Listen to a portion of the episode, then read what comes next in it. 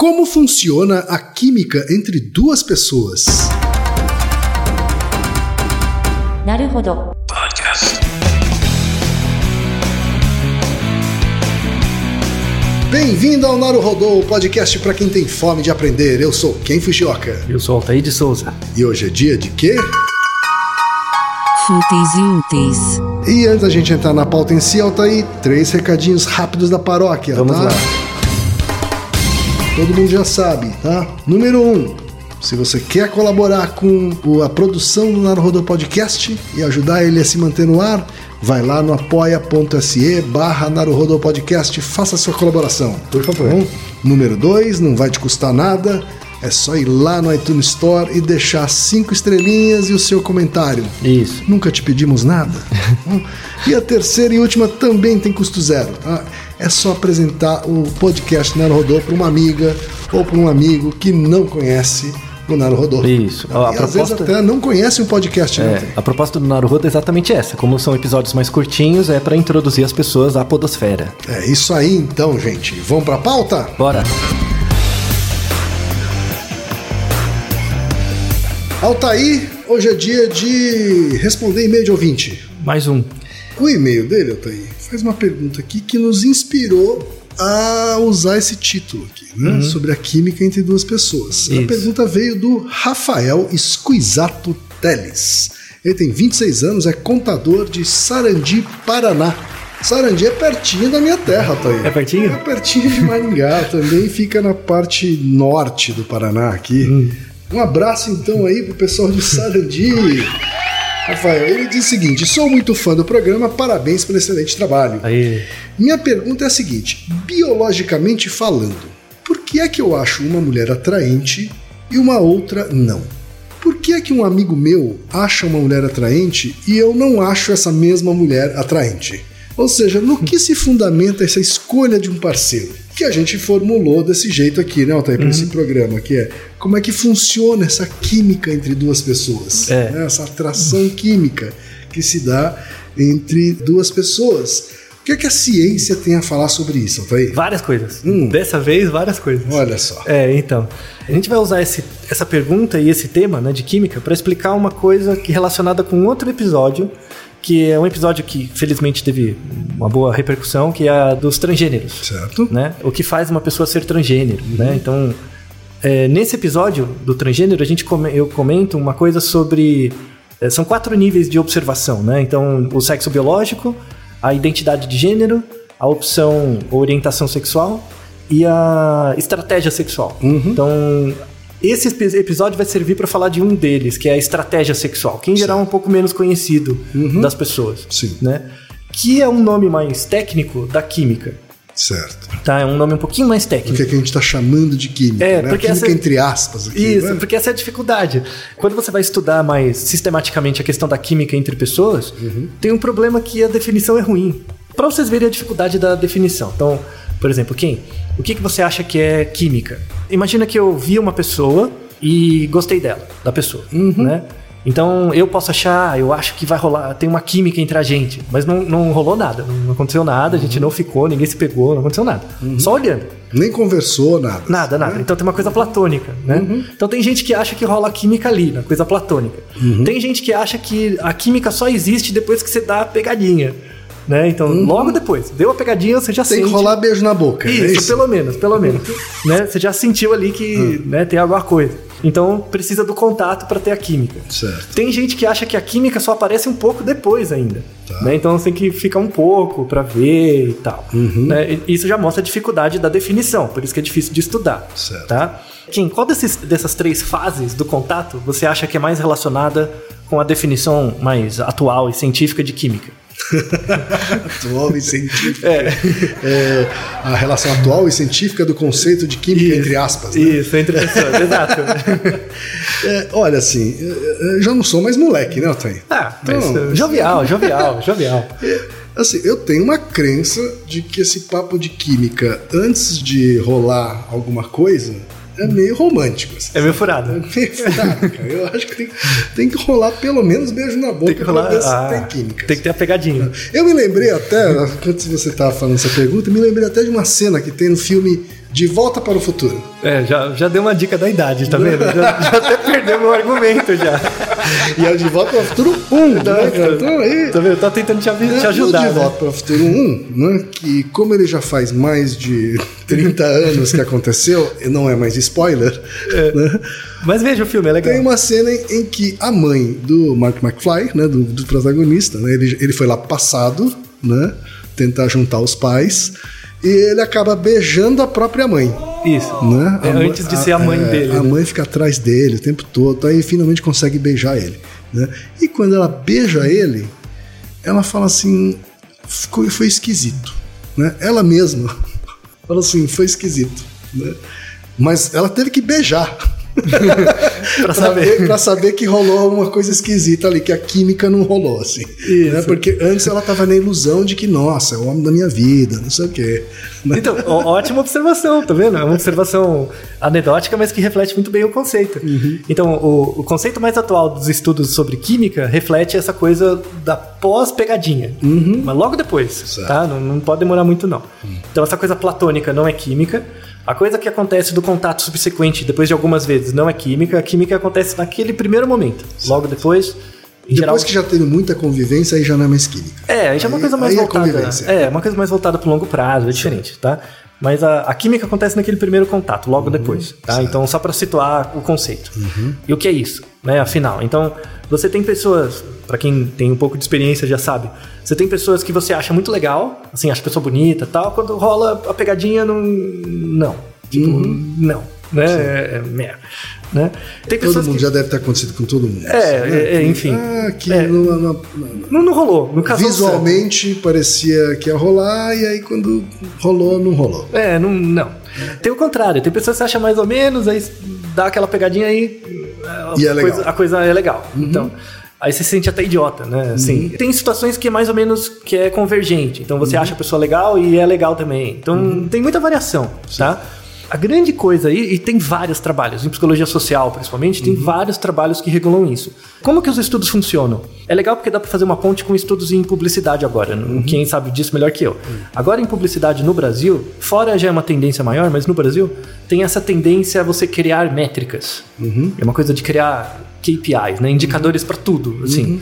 Uhum. Que é legal, mas tem um lado regressivo também, porque se você não sabe para que serve o indicador, também para quê? Mas é legal, assim, eu não, não vou ficar Uhum. Aí fazendo não é um troça. indicador, ele é só um número. É só um número, é. Não vou ficar fazendo troça porque é importante. Os estudos nessa área de química entre pessoas vão nesse mesmo sentido. Eles tentam criar questionários, indicadores, em que eles aplicam um questionário numa pessoa e no par, né, antes, e aí usa esse indicador para tentar prever o nível de química depois. Né? Então tem vários trabalhos que mostram isso. Lembra muita coisa da publicidade mesmo. Porque a ponte que eu faço entre a corte, né, o contato entre as pessoas, é muito parecido com a publicidade. Né? Porque no marketing você tenta superestimar ou subestimar atributos. Na comunicação, em geral, você tende a mostrar. Né? É- é- É, mais ou menos, mais é. ou menos. Então, mas superestima. isso, mas não tanto quanto no marketing. O marketing é agressivo a coisa, Uhum. né? Você realmente faz. É quase enganoso, né? É enganoso, mas enfim. Mas. Um na- tá dentro do outro, Altair. Não é, não, eles estão muito interligados, mas o- a corte, quando você quer se mostrar legal pra alguém e tal, é um pouco parecido. Né? Tem princípios parecidos. Não me misture isso com Kotler, tá? Não tem nada a ver com os porra de 4P, essas merda aí. Nada a ver. Mas assim, do- no, no ponto de vista da psicologia social, do contato e tal, você quer mostrar o que você tem pro outro, o outro também quer, e, e tem esse jogo mesmo, né? É, é muito um jogo de custo-benefício, né? E tanto é que tem muitas linhas que estudam essa da psicologia social, da economia mesmo, que tentam usar modelos econométricos. Né? Eles fazem modelos assim A própria baseados. ideia de valor de mercado também. né? Exato. Então, baseado nos seus atributos agora e nos seus atributos em relação à população da onde você faz parte. Qual o seu nível de valor de mercado? E aí você vira um commodity. Na verdade, você é uma carteira de commodities, porque você, por exemplo, você tem commodities físicos, que é sua altura, seu peso, sua idade, sua cor, enfim. Você tem commodities sociais, que é renda, que é quem você conhece, como você se veste, são outros tipos de commodity. E tem a- o que eles chamam de commodities relacionais, né? Que é como você se porta. Então, se você é engraçado, que são atributos mais cognitivos, né? Se você é engraçado, se você aparenta ser inteligente, coisas assim. E aí essa junção de commodities gera uma carteira. Certo. Eles tratam realmente assim. E aí, dada a sua carteira, se você é homem, quanto que isso tem de impacto no mercado, o quão escolhido você pode ser, né? E aí eles fazem um ranking desses commodities, quais atributos são mais importantes para escolha em certos contextos e tal. E qual a relação entre isso e estratégia sexual? Estratégia sexual é, não tem a ver diretamente com a química, mas é assim. O melhor jeito é pensar, por exemplo, você deve ter amigos homens que quando eles vão na balada, ou quando eles entram em contato com pessoas ou do mesmo sexo ou do sexo oposto, aí tanto faz, eles são, entre aspas, mais ativos. Eles conversam, eles buscam, eles ficam chavecando, né? Isso é um tipo de estratégia sexual. Sim. Tem outro tipo de estratégia que é você ser um pouco mais passivo. Então você fica esperando a pessoa conversar com você, ou você dá indícios indiretos, ou você é desligado mesmo. Isso é um outro tipo de estratégia sexual. Isso é interessante. Essas estratégias comportamentais independem do sexo da pessoa, biológico, independem da orientação sexual. Então, nos estudos de estratégia sexual, você tem uma estratégia mais masculina, que é essa de você conversar, ir atrás e tal. E você tem uma estratégia mais feminina, que é essa de esperar, de ser mais passivo e tal. Mas não quer dizer que é específico dos homens e das mulheres. Você tem homens com estratégia mais masculina e homens com estratégia mais feminina Certo. também. Essa é a diferença entre você escolher e ser escolhido. Isso vale como uma reflexão im- importante, na verdade, um pequeno parênteses. Temos uma- um grande efeito de gênero social, obviamente. Eu vou ser bem estereotipado, assim, né? Talvez e- esse efeito apareça mais em pessoas um pouco mais velhas e em cidades menores. Em que normalmente o homem tem que ir na balada ficar chavecando as meninas. E as meninas não podem chavecar, elas têm que ficar passivas. Por uma né? questão de conservadorismo. Isso, de- é, é, tem esse jogo, né? Tem esse jogo. Então, as relações sociais acabam modulando a Mas é- estratégia mas é um- sexual. É um, é, um, é um comportamento machista esse. né? Isso, é. Não, não, é, é não. Foi criado ao longo do tempo. assim. Isso, é totalmente machista mesmo, porque você acaba meio que engessando as pessoas. Porque, por exemplo, você tem mulheres que podem ter uma estratégia mais masculina, de ser mais ativas. E você tem homens com uma estratégia mais feminina também, de ser mais passivo. O próprio fato de chamar de masculino e feminino já é machista. Já assim, é né? machista, isso. Mas esse é o É termo. uma estratégia mais de ataque ou uma estratégia mais de defesa? É, né, assim? então, assim, tô- se você usar o termo voltado para os animais, é, é melhor. Tá. Que é uma estratégia mais de exibição ou de escolha. Certo. Né? Então, pense no sentido feminino, por exemplo. Então, pense nesse sentido machista, né? Então, por mais vontade que a mulher tenha de ser mais ativa, de escolher o parceiro dela, ela não pode. Então, ela fica ali. Então, na verdade, ela não consegue escolher, né? Porque eh, depende do valor de mercado dela. Na verdade, as pessoas, os caras chegam nela e ela tem que escolher entre, Entre aqueles, aqueles. que chegaram, né? Que não necessariamente ela tá escolhendo, na verdade, ela tá aceitando. Essa é a diferença entre escolher e aceitar, né? Dado esses que chegaram, eu tenho que aceitar algum deles, né? E pro homem é ruim também, porque quando o homem tem uma estratégia mais feminina, né, ou mais passiva, ele não quer ficar tomando toco o tempo inteiro, entendeu? Ele, tipo, não quer, sabe? É, é, tudo bem. Então, ele quer ser escolhido também. Certo. Então, gera sofrimento dos dois lados quando você ingessa, né? E quando você não dissocia o sexo biológico da estratégia. Então, não quer dizer que, por exemplo, é, isso é totalmente errado. Não quer dizer que você, por você não, não ter vontade de chegar nas meninas, de conversar na balada, você é gay. Tem nada a ver, nada a ver, nada. Isso é cabacice sua, sabe? Não tem nada a ver. É uma coisa do comportamento, a sua disposição comportamental. É um comportamento de exibição ou de escolha. Tá? Então, no gênero Homo sapiens, a gente é parecido com o pavão, mas mais ou menos um pouco diferente. Por exemplo, a estratégia do pavão. Você vê o pavão macho, aquele com rabão, todo bonitão, e a pavoa fêmea, que ela é meio sem graça, assim, ela é marrom e bem menor, né? Então o que, que o macho faz? Fica rebolando pra fêmea e a fêmea escolhe, né? Então, no caso do pavão, sempre a fêmea escolhe. Sempre. Em geral, em média, essa estratégia do pavão ela acontece no ser humano. Então, em geral, as mulheres escolhem, e em geral, os homens mostram os atributos físicos, ou sociais, ou relacionais, enfim. Tá? Mas a gente tem uma flexibilidade maior. Então você tem inversões também. que São totalmente naturais, não são disfuncionais e não são minoritárias. Tá? Não- Não é uma minoria de pessoas que fazem isso. Tem muita gente. Tem muita mulher que quer ser mais ativa e muito homem que é mais de boa, que não quer ficar levando toco o tempo todo. E qual a relação entre isso e a química? Mas existe um estereótipo, de novo, voltando. É isso, é Existe totalmente um estereótipo de que o homem é o ataque, né? Isso. O homem representa o ataque e a mulher a figura passiva. É, é, que isso é totalmente construído e, e pode ser modificado e tal. Tem um substrato biológico, mas o substrato permite uma variação comportamental muito maior do que é vista. Então é uma questão social que tem que ser mudada, tá? E qual a relação entre isso e a química? A química em geral acontece, isso é muito interessante, quando os dois escolhem. Esse é um ponto central, para quem já passou por isso sabe, que nem sempre a química é bidirecional. Então, eu acho que rolou uma química muito grande com uma pessoa que para a pessoa não foi a mesma coisa, Sim. tá? Em geral, quem demonstra que teve uma química melhor é em geral quem escolhe. Então, quando você tem, se coloca numa situação em que os dois escolhem, então o cara escolheu estar com aquela moça ou a moça e a moça também, ou o cara escolheu com o cara, a moça com a moça, enfim. É, isso independe, É, de sexo biológico, certo? Isso, e orientação sexual, independe. Quando uma pessoa is- de fato escolhe a outra e, e vice-versa, a chance da química aumenta exponencialmente. É a diferença entre escolher e aceitar. Quando um deles está aceitando, a chance de dar a química é menor. Tá?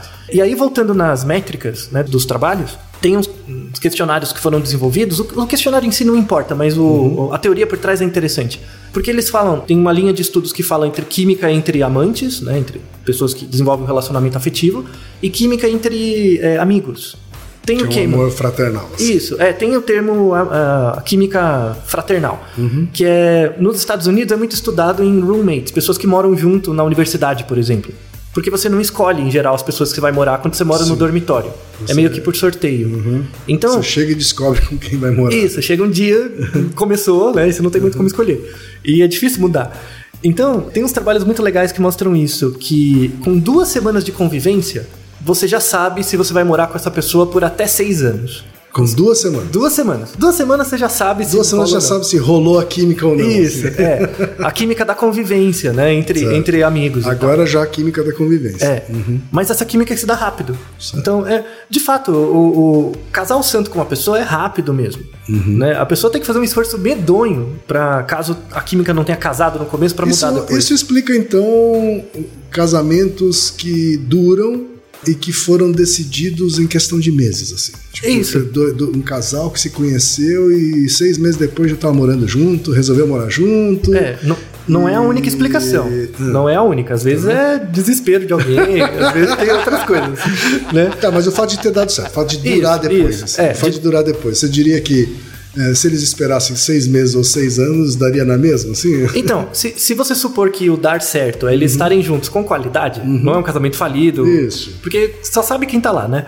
É, supondo que de fato que eles são felizes, pode ser que seja isso. É, mas acho que a questão é menos. A a questão é mais sobre a diferença né, entre decidir. Porque você está dizendo que se em duas semanas eu já sei, com uma boa margem de segurança, se vai ser bom ou não, Uhum. né? Não é eu esperar seis anos que vai me dar mais certeza, certo? Isso, é, exato. É, esse é o ponto. Esse é o ponto. Mas, de novo, você tem que ser sincero com você mesmo. Uhum. Será que você tá gostando da pessoa ou você sente que vai dar certo mesmo? Entendi. E isso é uma coisa que as pessoas não fazem. Uhum. Porque o começo é a ocitocina ali na sua cabeça, né? E você tá curtindo, porque é uma coisa nova, vocês estão juntos. Não se caia nesse engodo. Uhum. Tá? Por isso que os estudos de química entre amigos são muito mais confiáveis. Certo. Você não tem relaciona- um relacionamento afetivo, é a convivência Uhum. mesmo. Você consegue mensurar, né? Então, por exemplo, se eu acho ruim deixar a louça na pia acumulada e outra pessoa não, isso já atrapalha. Uhum. Entendeu? Já é um ponto de discordância. Então é fácil de observar. Quando é relacionamento afetivo, a química é mais difícil. Uhum. Mas tenho que ter em mente que a química não necessariamente é bidirecional, ela é unidimensional, às vezes. Mas o fato dela ser bidirecional, dos dois terem a química ao mesmo tempo, aumenta muito a chance do relacionamento ficar de longo prazo. Né? Isso é um grande preditor. Em estudos mais ligados ao sexo mesmo, em artigos que falam disso, quando as pessoas relatam essa química inicial do contato, aumenta o número de orgasmos femininos, por exemplo, eh, de satisfação né, com o contato. E aí essa satisfação, caso o relacionamento dure mais, ela se mantém constante por mais tempo. Isso acontece em todo relacionamento. Então se você imaginar uma escala de 0 a 10, o relacionamento começa, caso ele comece bem, né? Porque se começar mal, já tá muito ruim, né? Já desista. Tá louco. É, a vida é uma só. Se a escala é de 0 a 10, sei lá, você começa com relacionamento 8, né? Aí com o tempo vai diminuindo um pouco, né? É normal, é a convivência, conhece outras coisas, mas estabiliza no 5. E vai ficando, né? Mas quando. Cinco. sei lá, vai de cada um. O cinco, por segundo Altair aqui, então, é o topo da monogamia. É isso. Não, não, é que você tá considerando 5 como meio. A tá monogamia, considerando cinco a monogamia chega no máximo a nota 5. Assim.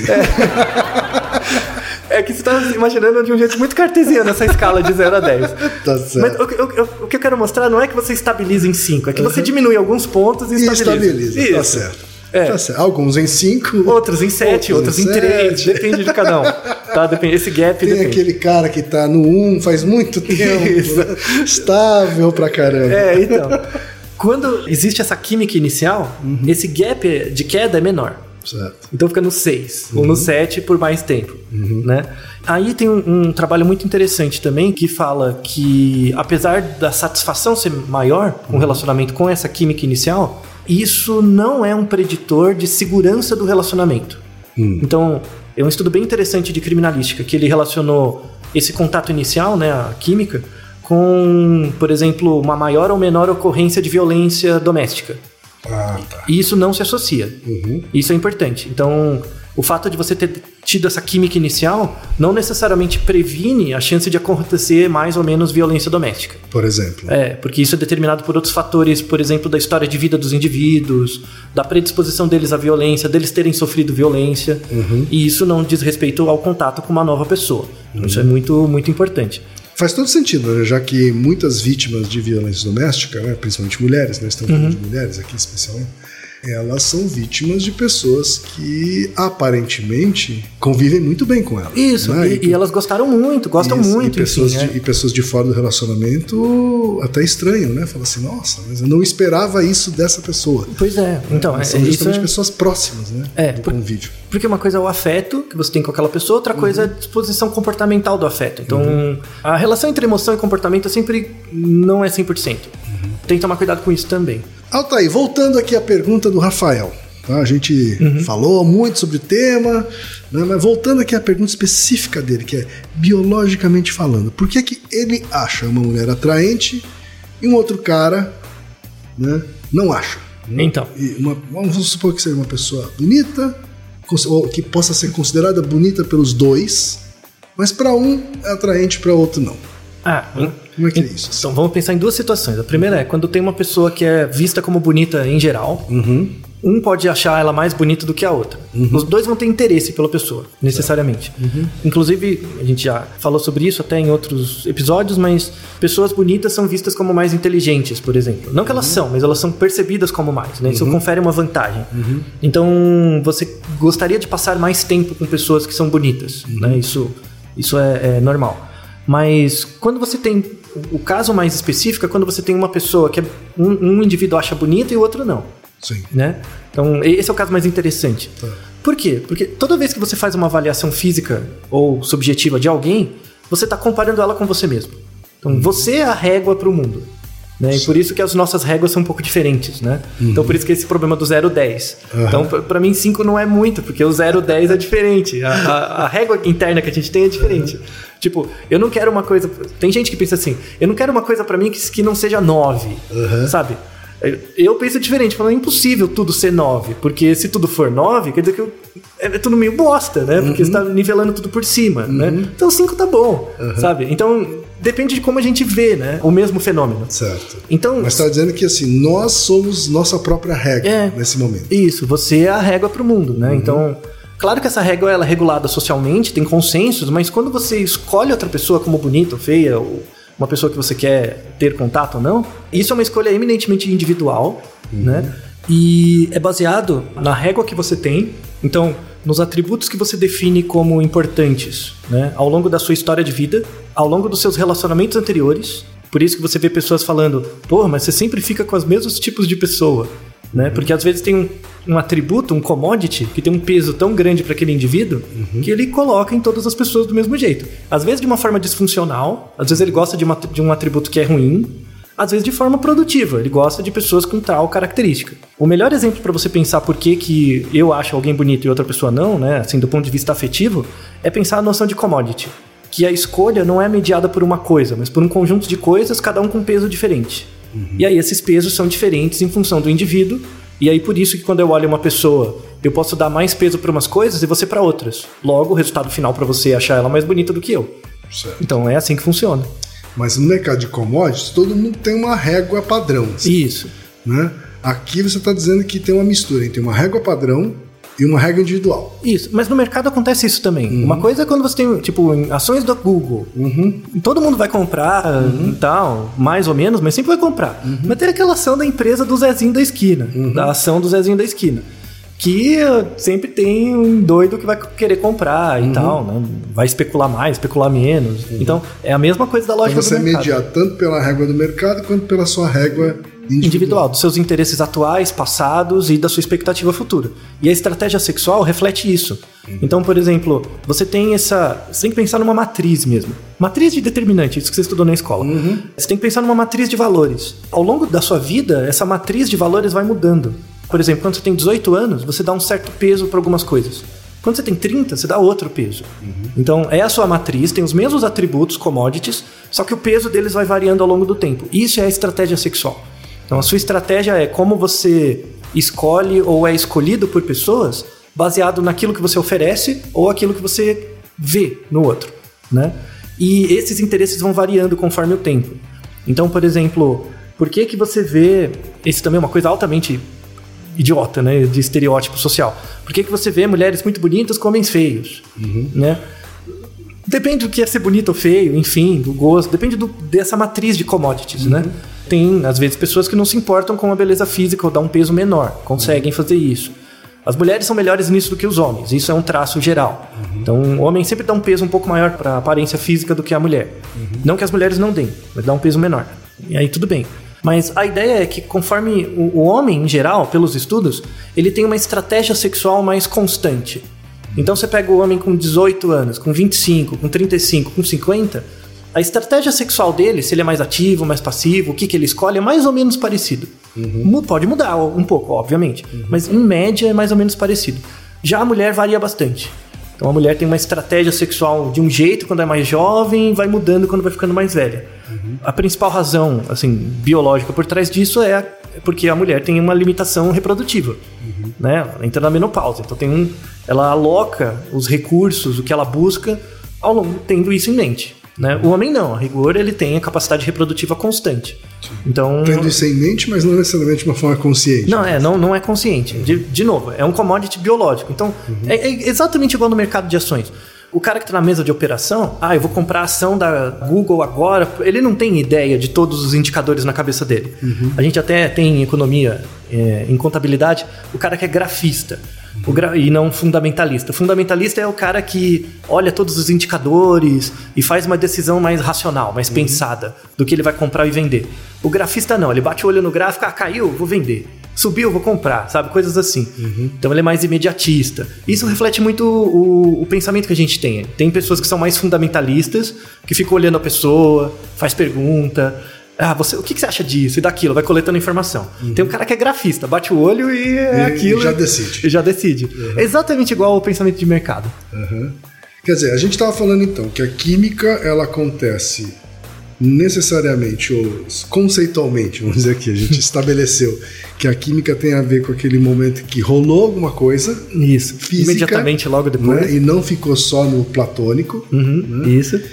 Mas a pergunta que o Rafael nos, nos enviou, ela diz respeito ainda ao, ao- an- antes do, da química acontecer. Antes da química acontecer. Isso, que é quando a pessoa acha atraente ou não, né? ou ele acha uma pessoa atraente, um amigo acha aquela mesma pessoa não atraente, né? Como é Isso. que se dá? A ideia é se eu acho uma pessoa, pen- pensando uma, uma pessoa com valor médio, né?